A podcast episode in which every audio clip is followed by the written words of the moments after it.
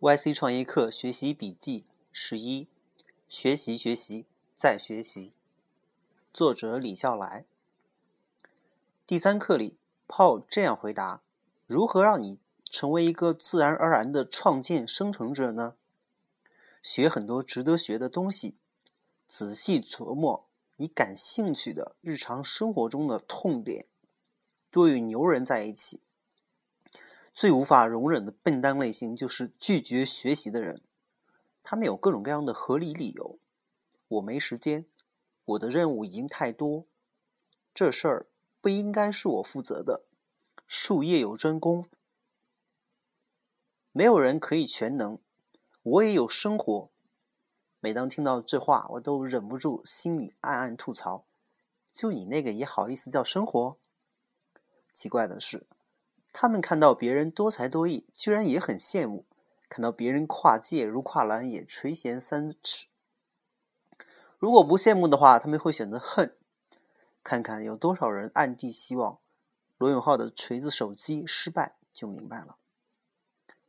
就算有一天锤子手机失败，也不是因为老罗肯于不断学习自己能力范围之外的东西造成的吧。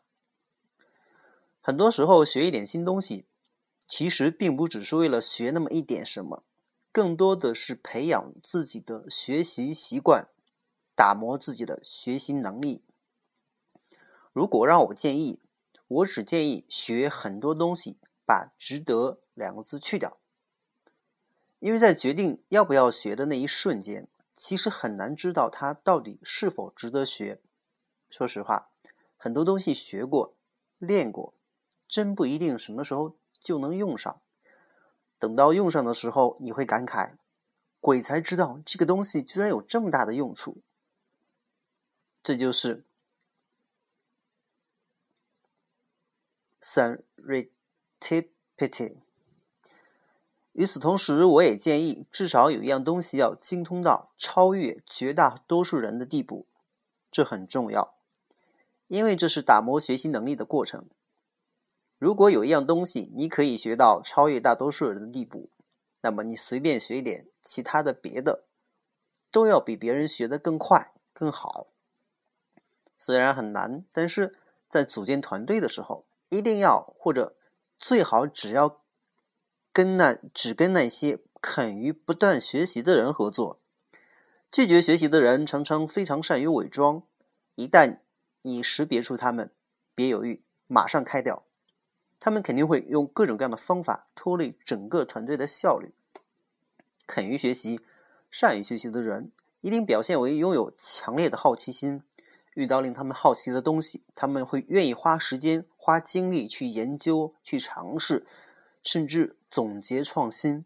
强烈的好奇心和那种只喜欢零成本的尝试是很不一样的。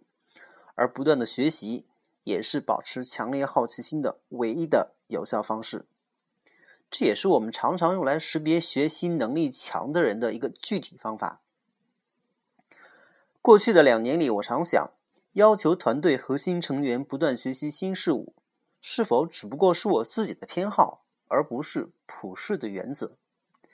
因为好学的人真的非常罕见，而那少数好学的人，最终竟然学歪了的情况也格外的多。每次见到真正出色的团队，无一例外，他们都是好学的人，每天都在思考做新的事情，慢慢的对这个要求也就坦然了。